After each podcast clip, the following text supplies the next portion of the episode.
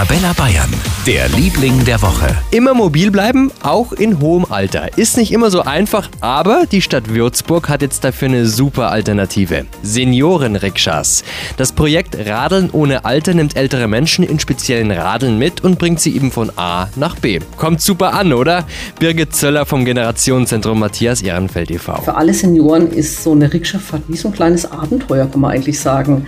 Man ist zusammen unterwegs, man teilt Lebensgeschichte, die erzählen was von sich oder man erzählt einfach was von der Landschaft oder auch der Pilot erzählt was von sich und so ist es für beide Seiten irgendwie eine Riesenbereicherung. Eine super Sache und deswegen auch verdient unser Liebling der Woche. Für ganz Bayern, der Liebling der Woche auf Arabella Bayern.